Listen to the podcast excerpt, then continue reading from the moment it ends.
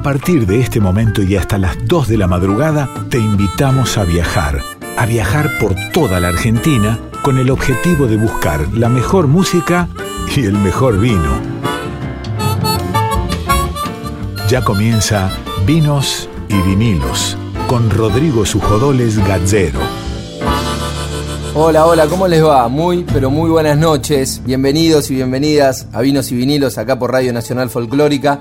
Este es el programa de la radio en el que hablamos de vinos y en el que hablamos de música en formato vinilo. Siempre nos gusta hacer entrevistas con artistas y con protagonistas del mundo del vino. En este caso vamos a tener un especial porque el, el artista de hoy así lo amerita. Va a ser un enorme placer charlar prácticamente todo el programa, me atrevo a decir, con uno de los músicos más representativos de la música argentina, del rock, pero que también coquetea con el folclore y que lo hace muy bien y que disfruta mucho y que valora mucho la música de raíz y los géneros que tiene la Argentina. Hoy vamos a hablar en vinos y vinilos nada más ni nada menos que con Ricardo Mollo. Sí, señores, señoras, escucharon bien. Ricardo Mollo va a ser nuestro invitado. Va a ser un gusto enorme hablar de vinos con él, de vinilos con él, de música, de todo un poco de pandemia seguramente, vamos a hablar de distintas cuestiones con este gran, pero gran artista que tiene la República Argentina. Hacemos vinos y vinilos, quien les habla, Rodrigo Sujodoles Gacero en la conducción, Darío Vázquez en la producción, que tuvo muchísimo que ver, eh, bueno, siempre tiene que ver para conseguir estas notas, pero en esta en particular. También agradecemos a la hija de Ricardo, a Martina, que colaboró muchísimo para que la nota de hoy sea posible. En la selección musical está Nico Vega, que eligió para hoy dos canciones de Ricardo Mollo y de Divididos que tienen bastante que ver con el folclore. La columna de cine no estará hoy, pero generalmente y es compañera de todos los viernes Laura Tomala. Y como siempre, en la edición de este programa están Diego Rosato y el Tano Salvatori. Vamos a arrancar con música seleccionada por Nico Vega. Para ir metiéndonos en la entrevista de hoy, arrancamos con el gran Ricardo Mollo en una versión preciosa de La Amanecida junto a Diego Arnedo y al gran maestro Jaime Torres.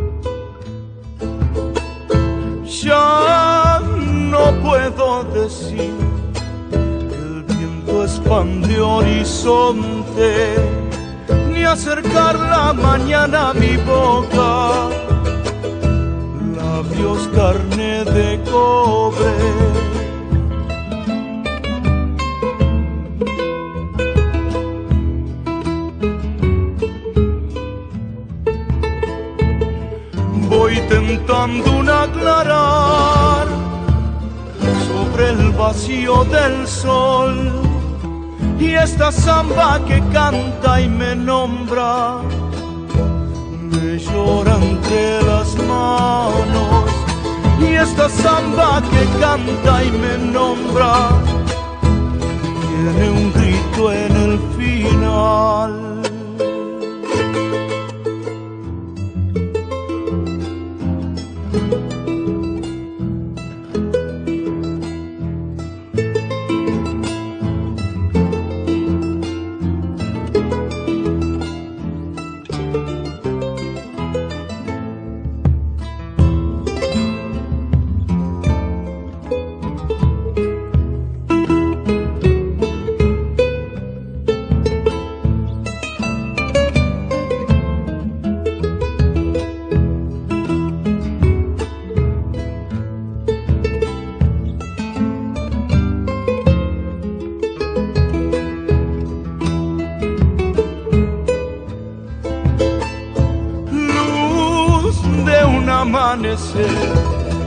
quiere ser mi boca.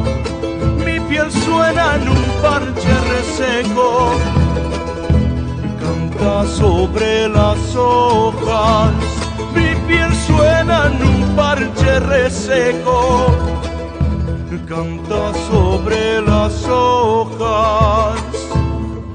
Voy tentando aclarar sobre el vacío del sol y esta samba que canta y me nombra. Estás en Vinos y Vinilos por Radio Nacional Folclórica. Y esta samba que canta y me nombra tiene un grito en el final.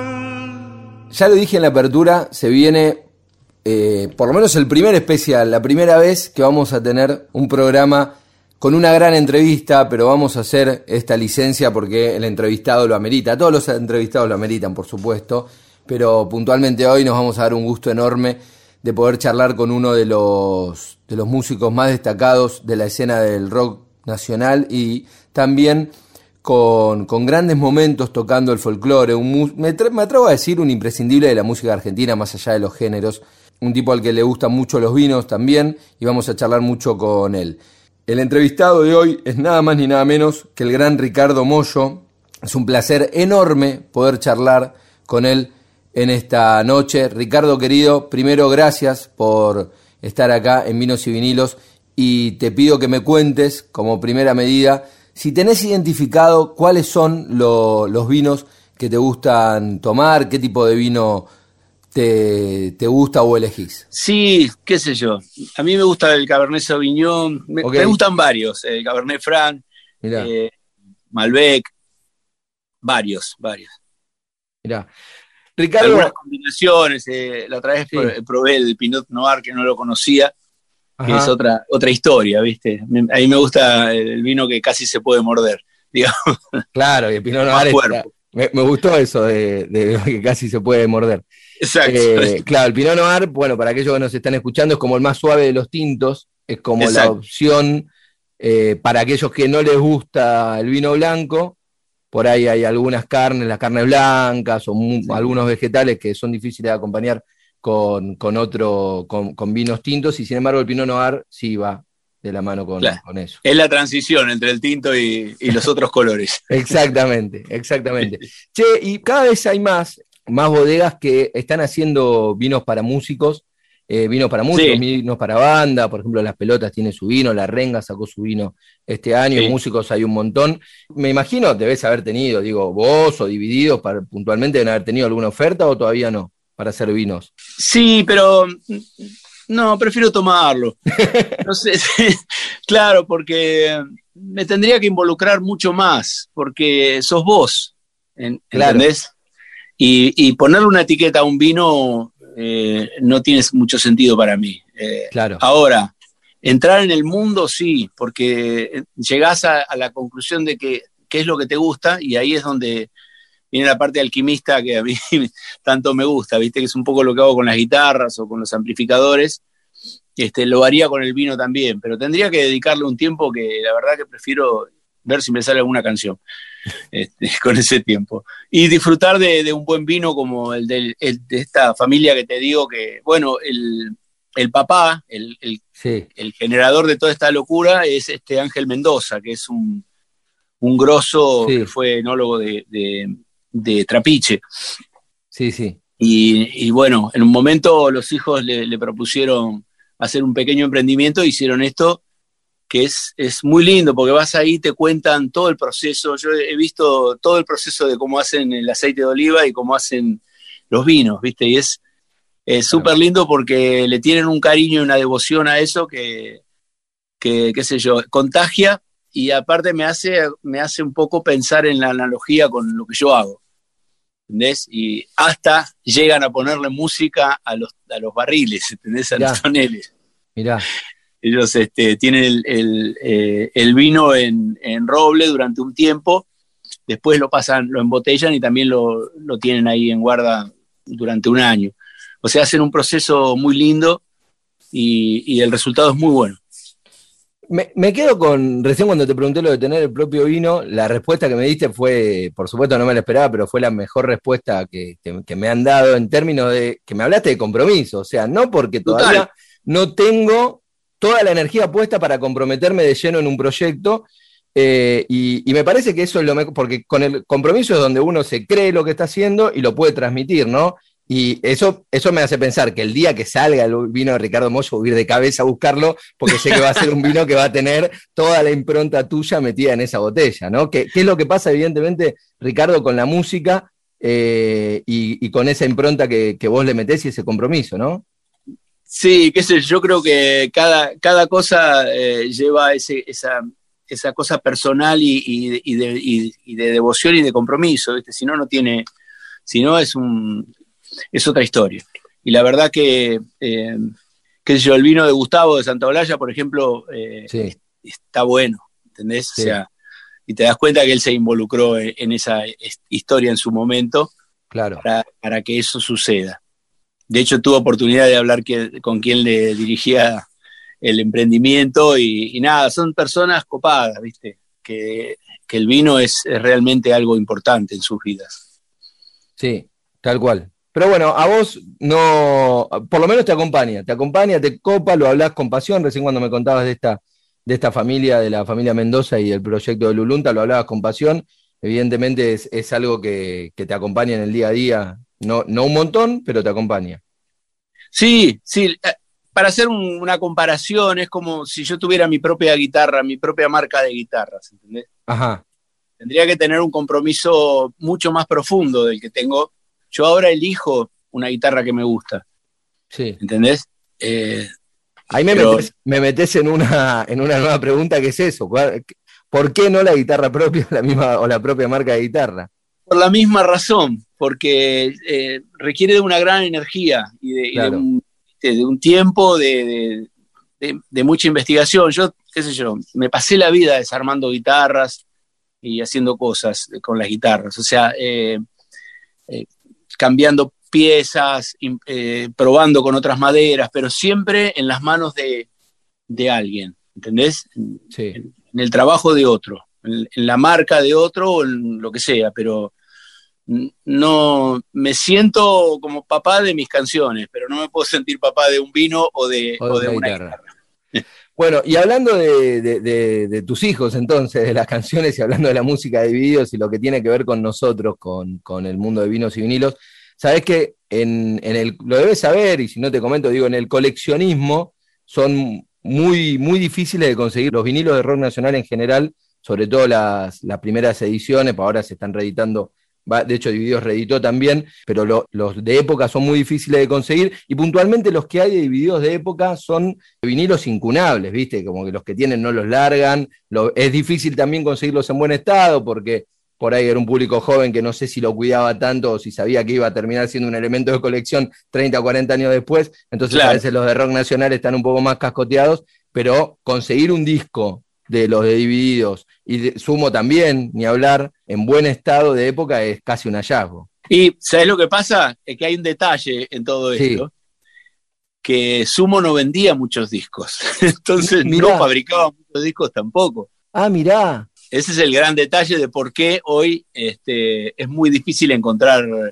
Eh, yo me acuerdo que habíamos vendido en total de los tres discos de Sumo, creo que algo así como, no sé si 20 mil discos. Ah, bueno, yo los tengo de época, los conseguí. Afortunado de vos. pero no, sabía que era tan. Mirá el dato que me estás dando. Yo pensé que no, que era masivo, digo que. No, no, en su momento, eh, la primera salida de, Divididos por la Felicidad, creo que eh, se vendieron 6.000, 7.000 discos. Era como muy poco. Mirá. Lo que pasa es que a partir de la muerte de Luca es donde explota la venta de discos. Claro. ¿Entendés? Ahí, pero tampoco, tampoco han hecho tanta cantidad. Mirá. Eh, y entonces ahí eh, te encontrás con que, viste, las limitaciones tienen que ver con la poca producción, no es un disco de quizás de Charlie García, hmm. ¿entendés? O de Soda. Claro, claro. No éramos vendedores de discos. Mirá, y con divididos, con los primeros que salieron. ¿Qué tienen en vinilos? Dos eh, de época, ¿no? Sí, acariciando lo áspero y 40 dibujos. Que también también fue una producción corta, porque, porque no 40 había. dibujos es casi imposible conseguirlo. Eh, Te diría. Claro, sí, sí, sí, sí, porque lo un poco. Yo lo vi una vez, un precio. Nada, nada es caro porque digo, todo, todo tiene un valor, pero un precio ah, difícil de pagar. Sí, claro, qué sé yo. Bueno, pero es este, es, es lo que te digo, al haber pocos, sube Claro. el precio. Es, es lo que hacía una fábrica de guitarras. Cuando tenía mucha, cuando tenía mucha demanda de, de instrumentos, en vez de fabricar más, le subían el precio. Claro, tal cual. Sabes que, Ricardo, nosotros eh, siempre en el mundo del vino se habla mucho del maridaje, de con qué acompañar y demás, con qué comerlo. Y, y cuando pensamos el nombre de, de este programa con Mavi Díaz y demás, lo pensábamos como, como el maridaje entre la música y el vino, ¿no? En esto de pensar el momento para tomar el vino. Y el vinilo nos parece que, más allá de si es el mejor formato para escuchar, hay audiófilos que dicen que el CD va a superar a todos los formatos, hay otros que, que dicen que la práctica de la música digital, digo, más allá de esa discusión, el punto es que el momento que te da el vinilo de poder ponerlo completito como lo pensó el artista, eh, si bien hay manera de, cambiar los temas, pero digo, de ponerlo de principio a fin, de escucharlo, de hacerte el momento para aprender, siempre cuando aprendes un tocadisco tenés que aprender varias cosas, ¿viste? Aprendés un, un amplificador, unos parlantes en la misma bandeja. Digo, todo eso hace que no sea algo pasatista, es elegir el momento para tomarte el vino acompañado por un vinilo, eh, y lo pensamos de esa manera. Y, y bueno, y te quería preguntar cómo te llevas vos con ese formato, qué opinás por ahí de, de este culto en ese sentido. Eh, escuchar música en discos es un ritual, no es simplemente poner música. No es apretar un MP3 y que suene Claro, 4.000 temas. Eh, es, es algo muy, muy particular. De hecho, en casa no hay. Se, rompió el, el reproductor de CD hace un tiempo y yo tengo varios Wincos.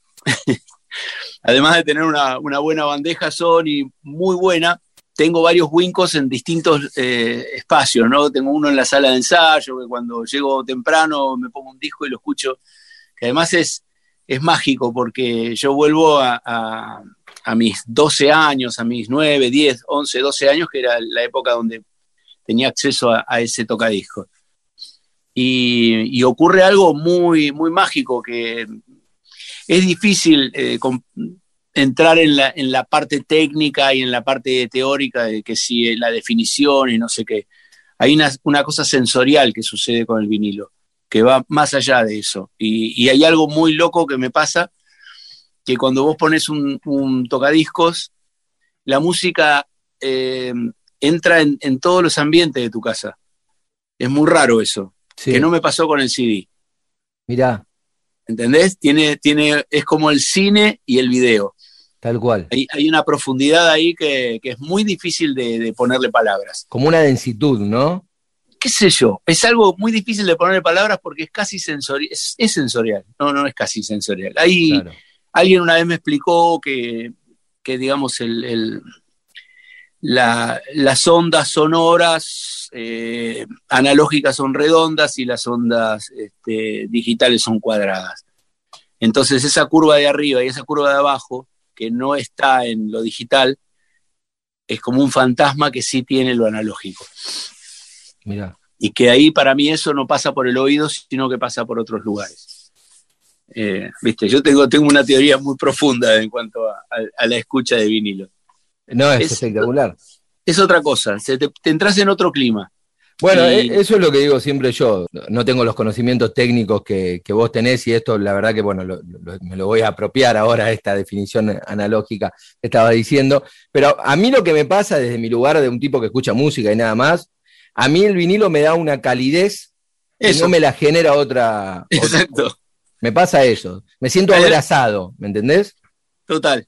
Porque hay, hay, hay algo que lo digital es información. Claro. Y el, y el cuerpo y, el, y tu cerebro lo recibe como información, no lo recibe como música. Tal cual. Es muy loco eso, pero, pero me pasó cuando volví a escuchar vinilos. De hecho, eh, un día vino Martina a casa, mi hija. Sí. Y le agradecemos a Martina que tuvo mucho que ver con esta nota. Ella es el nexo. El nexo, sí. Eh, y le pregunté si había escuchado alguna vez un vinilo y, me dijo que no, entonces le digo, bueno, sentate y, vamos a hacer la experiencia. Entonces, ¿qué querés escuchar? El lado oscuro de la luna. Ok, pusimos el lado oscuro de la luna. Es otra canción el vinilo. Y sí, qué sé yo, ahí, no sé. Mi disco Amapola es, es otro disco en vinilo que, en CD. Sí, tal cual. Entonces, eh, termina al lado A y le digo, ¿y qué te pasó? Me dice, eh, esto es buenísimo porque es alguien que nunca escuchó vinilo. Me dice, sentía que podía tocar la música. Como, y me hizo el gesto con la mano así como, como que lo podía tocar, ¿entendés? ¡Wow! es fuertísimo, es fuertísimo.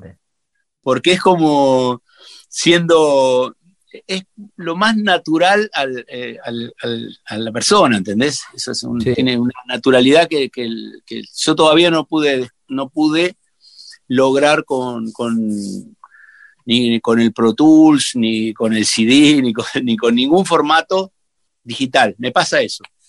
Ricardo, recién me decías que el, cuando pones eh, los discos en los distintos wincos que tenés en tu casa, en los distintos lugares y demás, te llevan a los 12 años, a tus 12 años. ¿Qué escuchabas en esos 12 años? ¿Qué ponías en esos viejos wincos? Y yo tenía Santana, Janis Joplin, Steppenwolf, eh, Jimi Hendrix y, y anterior a eso un poco de los Beatles en ese momento. Había muchos simples. Sí.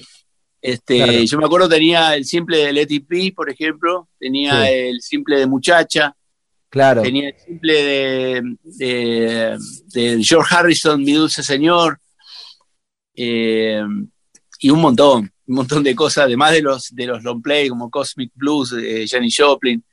Eh, y eso, escuchaba Stephen Wolf, el, nacido para ser Born to Be Wild, lo escuché, no sé, y el, otro tema que, digamos, el simple traía. Uno de cada lado. Para ser salvaje y del otro lado, eh, en castellano le pusieron el impulsador, que era The Pusher. bueno, el otro día volví a poner el tema porque encontré el disco de la película Easy Rider, que es donde, donde aparece este tema, se hace famoso por las motos y, todo lo, lo, que generó y me volvió a, caer la sensación de cuando lo estaba escuchando a los, a los 11 años, 12, no me acuerdo cuánto tenía, creo que 12 años, tirado en el piso con un winco y terminaba el tema y lo volvía a poner y lo volvía a poner. No sé el tiempo que estuve, no sé, lo había escuchado 30 veces ahí tirado en el piso escuchando al lado del parlantito. Increíble. Eh, qué sé yo, no sé, son, eh, son acompañantes, ¿viste? Los, los, los discos, los, ese tipo de forma de escuchar. Lo otro es información. Cuando escuché los discos en CD reeditados, yo mm. me acordaba de lo, que, de lo que era esa música, pero la sensación era otra. Tal cual. Sí, la verdad que, sí, pero me quedo con esa anécdota de tu hija, siento que la música la puedo tocar. Sí, y, es que es eso. Y el gesto, claro, eh, tratando de acariciarlo con la mano. Pero es que es eso, evidentemente pasa eso, ¿no? Después de la, calidad la calidad y todas las cuestiones, bueno, serán otros los que se encarguen de estudiar eso, pero el sentimiento que no se negocia está en el vinilo. Sí, el, soplido. Eso es espectacular. Que el primer sonido sea un... Ya claro. te pone en un clima. Sí, sí, es, eh, un ruido agradable, porque en, su momento era, no, bueno, si tenés una púa mejor, eh, baja mucho la estática, viste, te daban el, líquido antiestático. Nadie, nadie quiere que se vaya la estática, ¿no? Que suene como suene.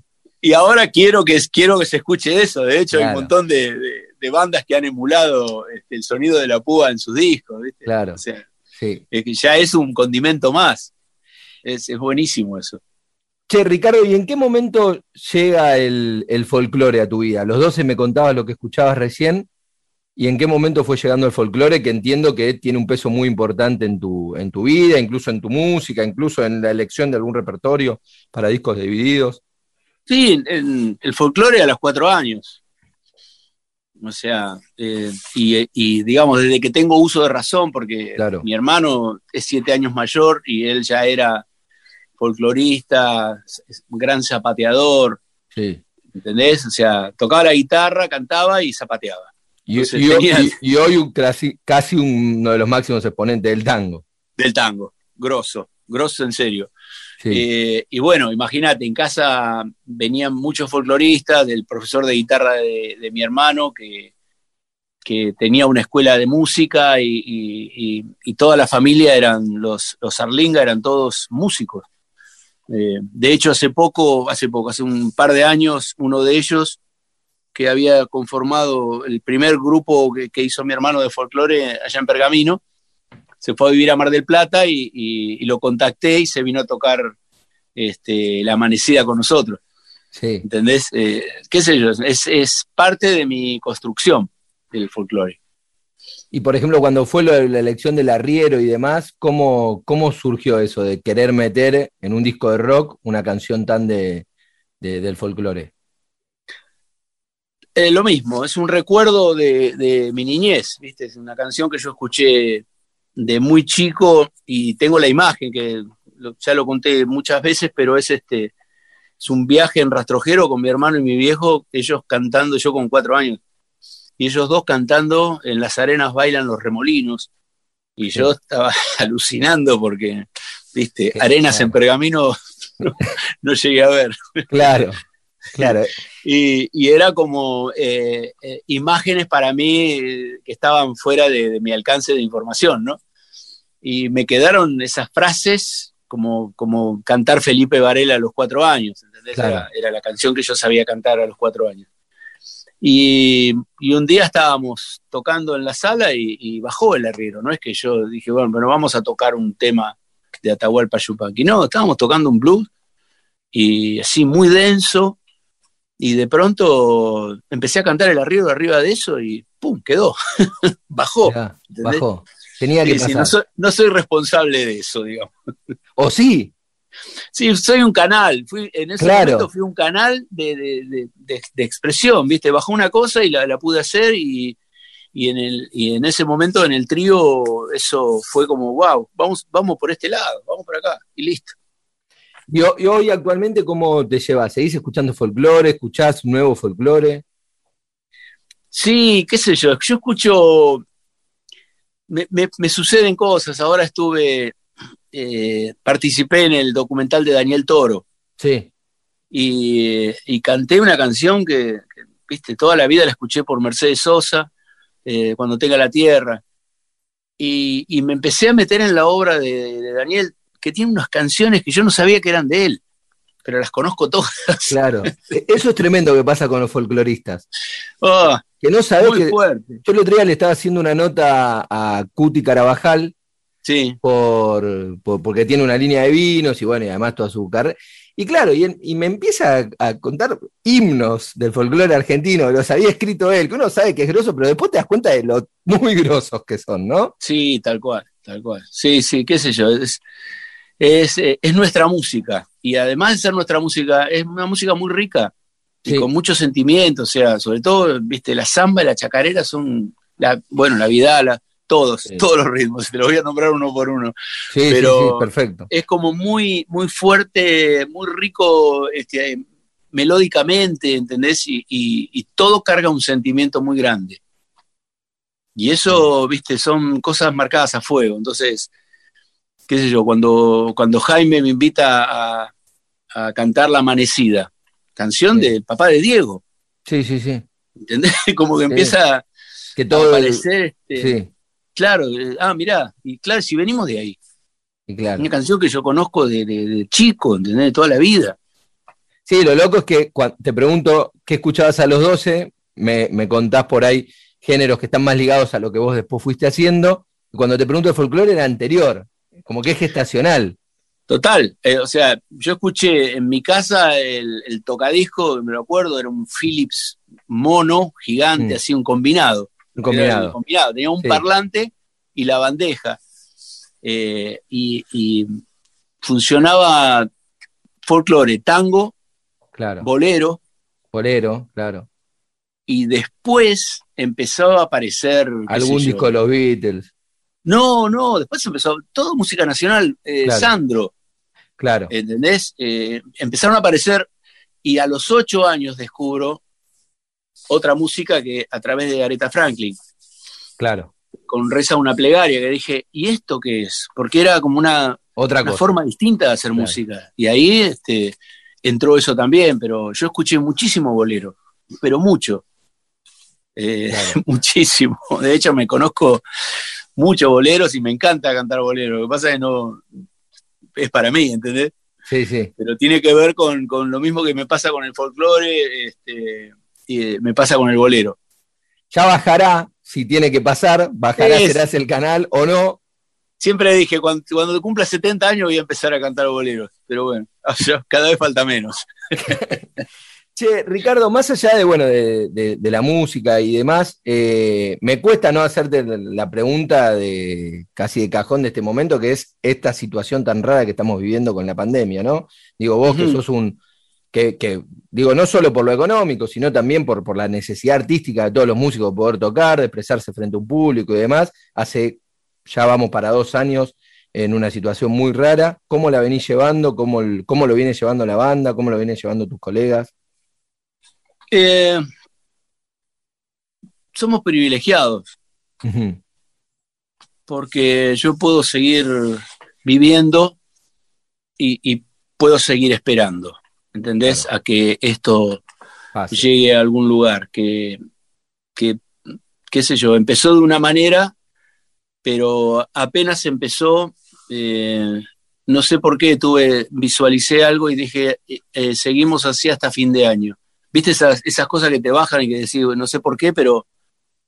Y, un poco fue así, ¿viste? Con esas intermitencias y, y, yo creo que lo, lo, más importante para estas cosas es la toma de conciencia, ¿viste? Saber que hay, que hay una cosa que no se sabe qué es, que de alguna manera están como visualizando y pero es muy, es muy loco, ¿viste? Es, eh, estamos ante una situación que nunca ocurrió en el planeta en toda la historia de la humanidad.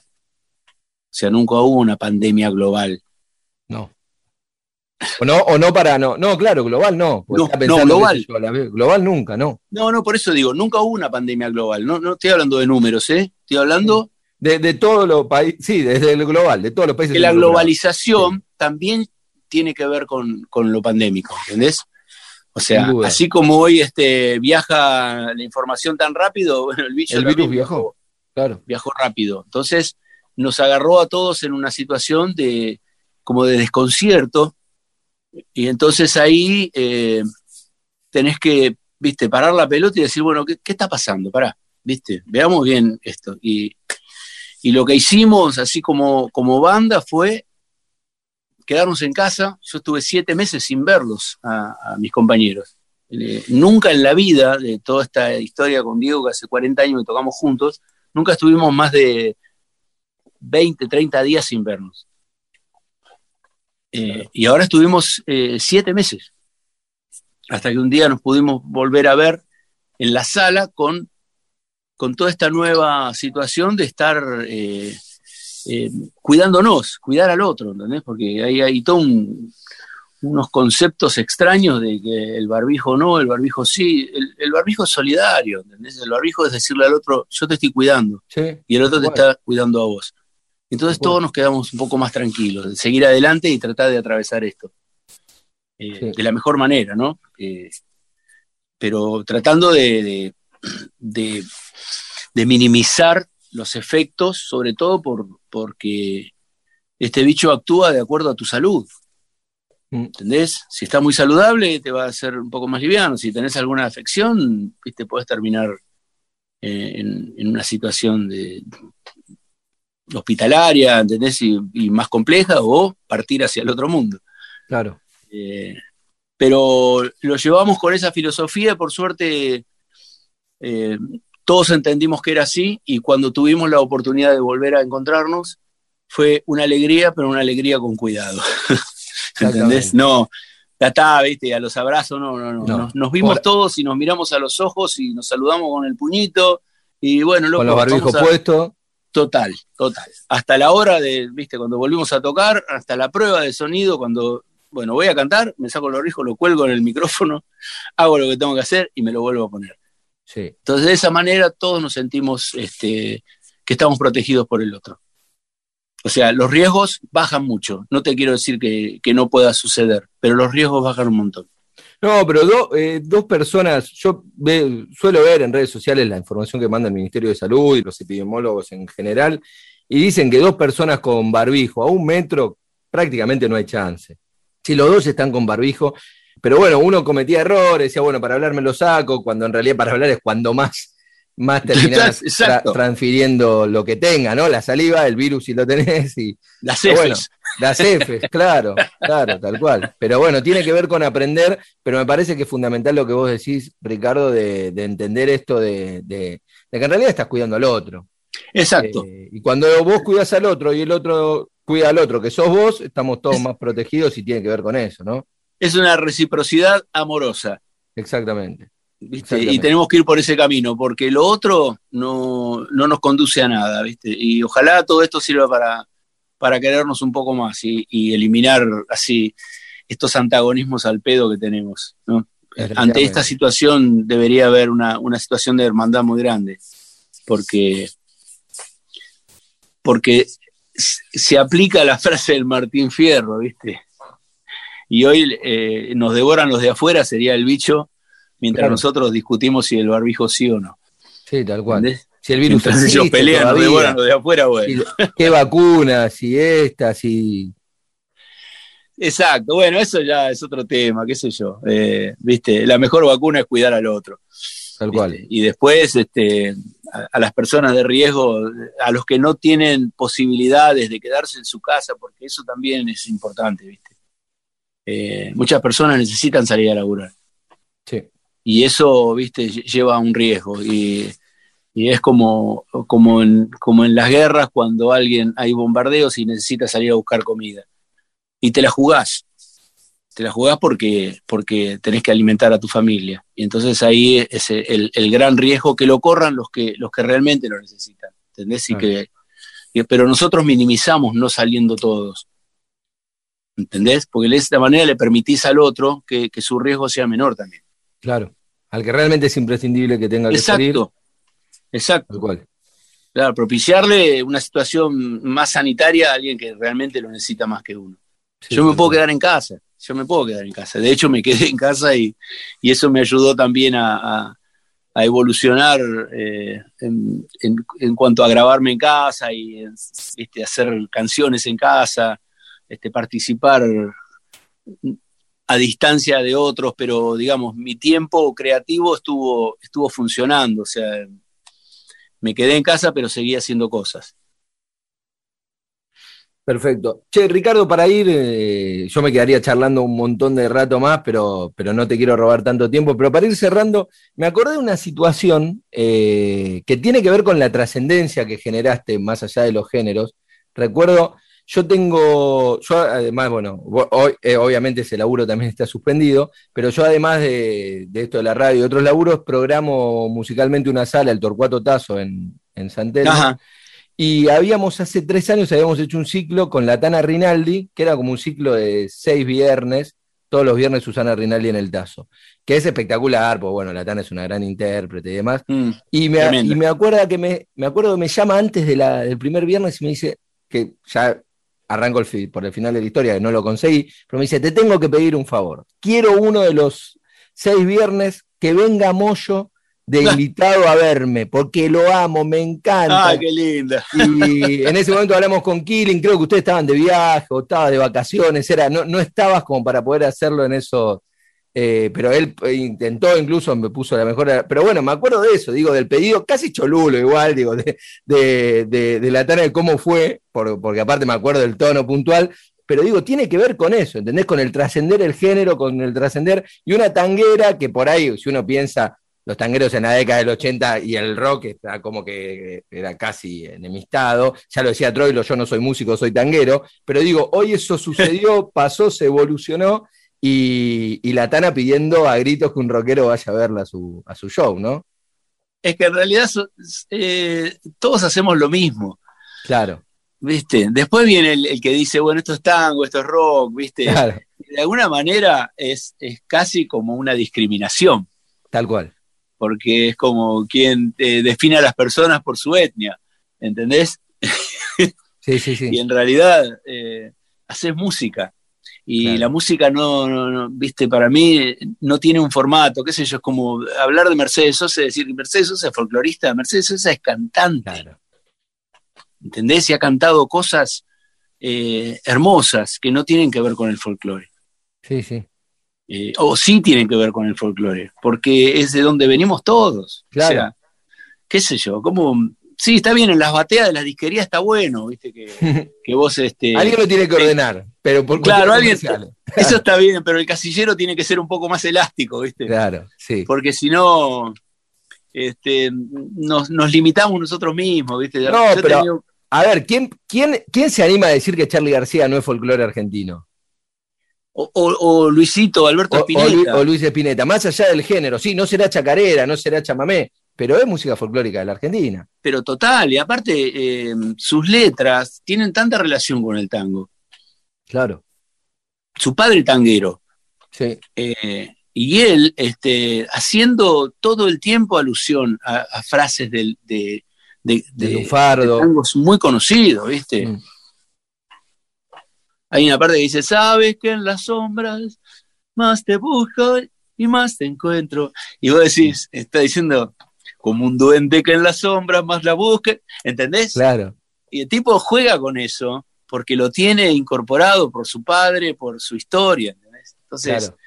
qué sé yo, es, eh, para mí fue muy gratificante cuando nos invitaron a- al Cosquín folclórico por los 100 años de Yupanqui.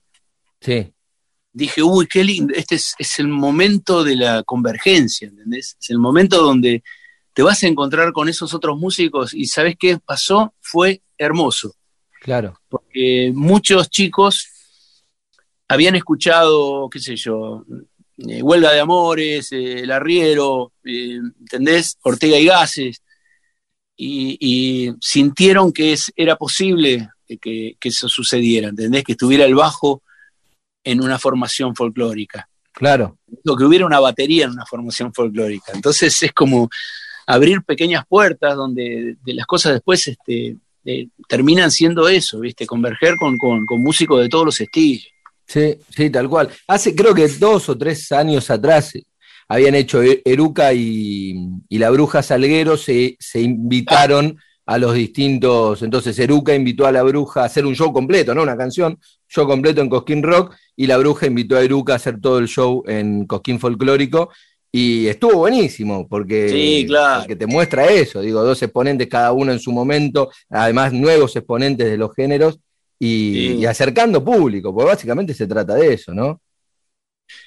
Es que es eso que te digo, la convergencia, es música, y, y- y sacar, ¿viste? Lo- los, las, este, Los prejuicios, las maderas que Claro. separan los estilos, ¿viste?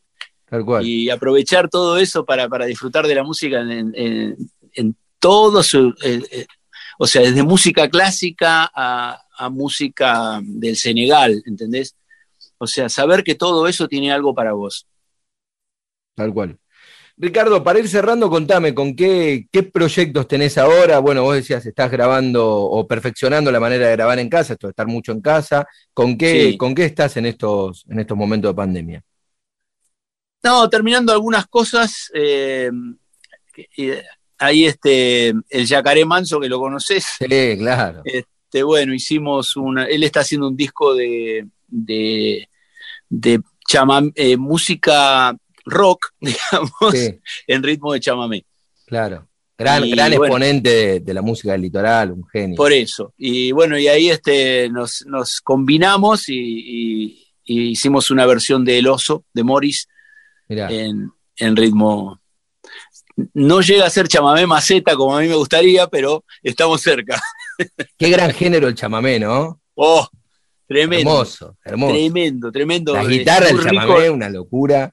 Este, el- rítmicamente es, es muy fuerte, pero melódicamente es mucho más todavía, porque Sí. es, es respirar el Paraná, ¿viste? O sea, es, es, es tremendo lo, lo que, lo, lo que, lo que sale. De hecho, hace unos años me habían invitado a- al Festival de Chamamé ahí en el, en el tránsito Sí, y no pude ir, pero me hubiera encantado, pues es una música que toda la vida me gustó. A mí me gusta la música. Claro, toda, entera. Claro, entonces, qué sé yo, hay tantas canciones de tantas cosas que, que me gustaría cantar y, y esa era una oportunidad para, para, para, acercarme al chamamé. Pero bueno, ahora, gracias al, al yacaré, nos vamos a, a rimar un poco. Bueno, me vuelvo loco porque esté esa canción, así la podemos pasar acá en, en ya va el a estar, programa, ya está. Pues ya esté. está grabada, ahora no sé, no sé cuáles son los tiempos de él, pero eso ya está. Y después, nada, estoy ahí haciendo cosas con la banda, y preparando temas nuevos y, y haciendo algunas cosas acá en casa, viste que estuve sacando muchos temas eh, así, muy íntimos, muy chiquitos, eh, y eso. Haciendo música. Ricardo, te agradezco un montón. La verdad que era un gran placer. Estábamos con mucha expectativa puesta en esta nota y la, espero que la hayas disfrutado tanto como yo y espero que la gente la disfrute tanto, porque me parece que hablamos de todos los temas y fue un gustazo. Ahora te hago una pregunta. Dale. ¿Qué te pasa cuando abrís, eh, descorchás una botella y el corcho no es de corcho? Generalmente eh, no me sucede porque, porque trato de, de, de nada, de no. Los corchos que no son de corcho, eh, o sea, que no son de alcornoque, están como, a- en la- como para las gamas muy bajas y trato de No, de no ir. Están también para los vinos de exportación porque no les permiten usar. Porque no les permiten, claro, pero como yo no llevo a la deportación, esa no me pasa, ¿viste? No, pero este, pero ¿sabes que hay una gran discusión eh, con eso que es, es tradicional? O sea, eh, Sí. los enólogos te dicen que no, los enólogos, los productores de vino te dicen que no hay algo más seguro que la tapa rosca. No falla, porque el corcho, que a nosotros, a los argentinos, nos encanta, tiene un riesgo alto de una contaminación que se da por una, porque se puede pudrir, eh, o sea, hay un hongo que se genera ahí adentro y puede llegar a pudrir muchas, muchas partidas de vinos y demás. Sí. Es nada más seguro que la tapa rosca. Lo que, el problema, por ejemplo, en Inglaterra, todos los vinos de alta gama salen con tapa rosca, se aguanta perfectamente, no hay, no hay riesgo de filtración de aire, está como, como súper perfecto en ese sentido, pero lo que nos pasa acá es casi folclórico. O sea, vos querés sacar con corcho, que el corcho sea de corcho, que haga el ruidito a corcho, digo vos, yo, lo que quiere la población argentina y, y es lo que termina pasando, ¿no? Pero, Yo planteé un alcornoque, ¿Plantaste a un ver alcornoque? a, a ver si me entendés. O sea, yo tengo una. Sos un fanático de. Sí. Yo planteé un alcornoque. Y de hecho, cuando la primera vez que fui a, a Mendoza, a Chacra de Coria, con un, Sí. un amigo mendocino que lamentablemente ya se fue de este mundo, pero me enseñó buenas cosas. Él era eh, nieto de viñateros y me llevó a una finca abandonada que era de su familia, los Tonelli. Y, Qué, qué gran apellido, los Tonelli para Sí. trabajar con Tonelli. bueno, ahí tenés. y los Mendoza Y los Mendoza, no, sí. sí. no falla. No, no. Y, y en un momento me, me voy como a una, una especie de bosquecito que había ahí y me tiro en el- y me quedé dormido. Y cuando me despierto, le digo, ¿qué pasó? Me dice, ¿te quedaste dormido? Eh, ¿Sabes dónde te dormiste? En, en un alcornoque. Y, y me levanto y veo, y conozco por primera vez, no sabía. Eso te iba a decir, yo nunca vi un alcornoque. No sé cómo, Yo sí, lo voy a lo abracé. Mirá, Lo abracé porque encima tenía un corte, como que le habían sacado un pedazo, viste que es el árbol de, es un árbol De de co- corcho, es muy loco. increíble, es increíble.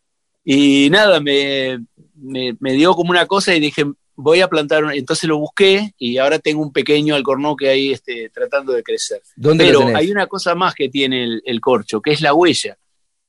Cuando Claro. vos descorchás, el corcho habla, Sí, te está diciendo lo que está pasando con ese vino, sí, sí.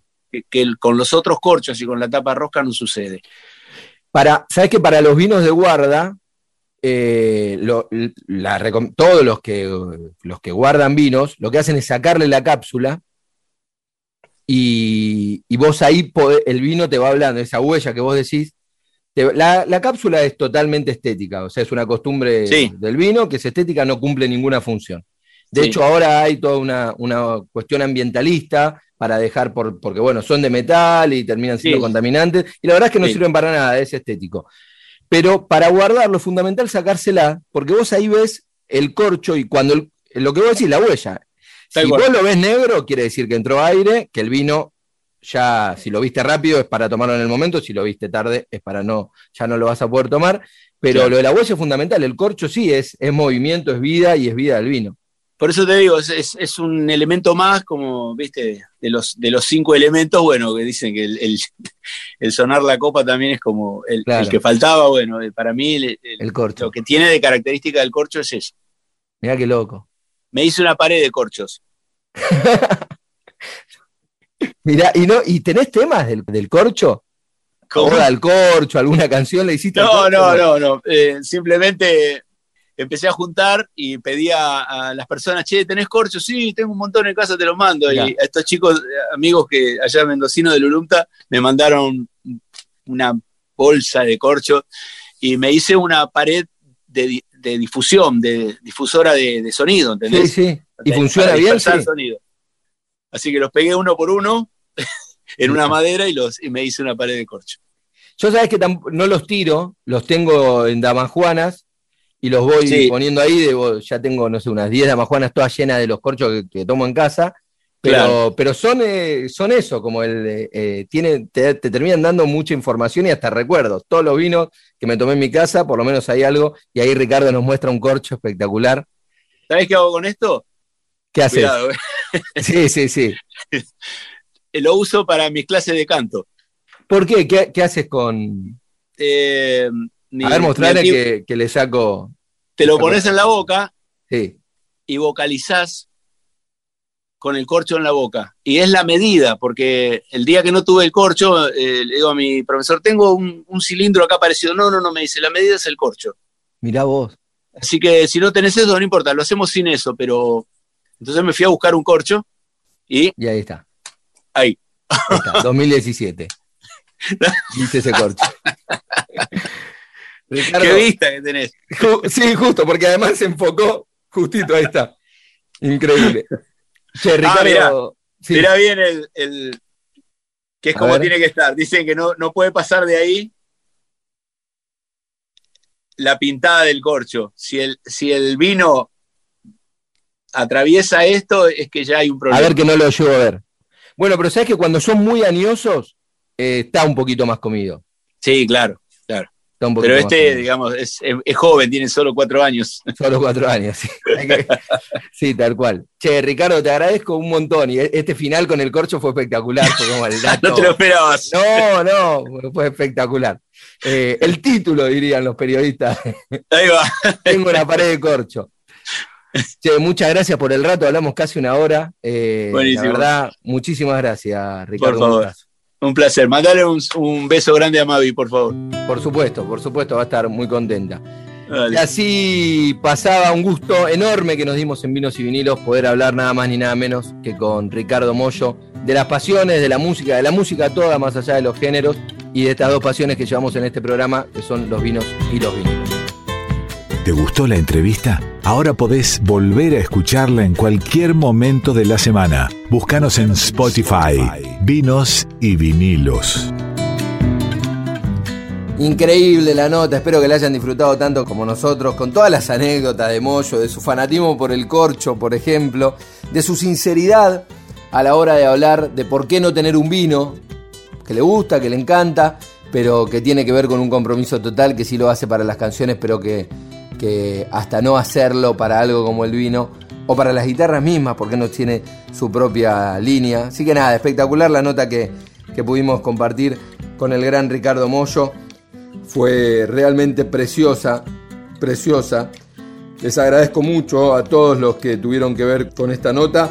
A Mavi Díaz también por la, por la confianza, que es la directora de la radio, así que fue un enorme placer. Ya nos vamos, los dejo en la continuidad de Radio Nacional con Sandra Ceballos y su programa Cayaya, que es el programa de los pueblos originarios. Y nos reencontramos nosotros nuevamente el próximo viernes a partir de la una para hacer vinos y vinilos. Pero nos vamos con música de Divididos. Escuchamos El Arriero. En las arenas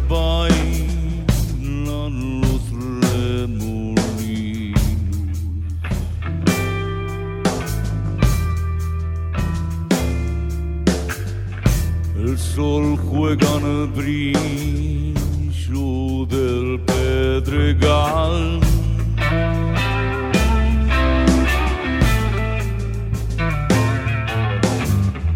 Y prendido a la magia de los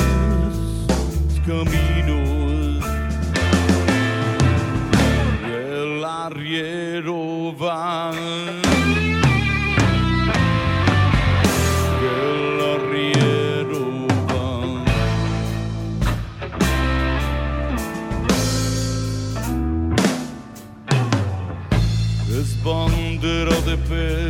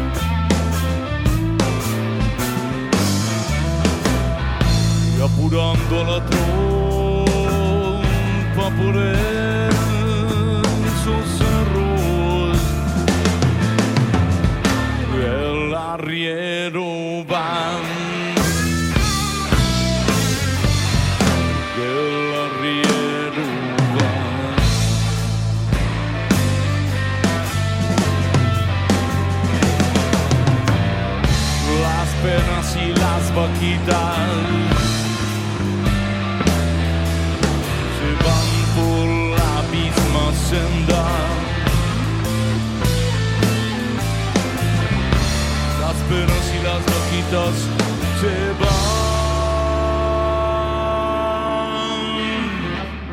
por la misma senda.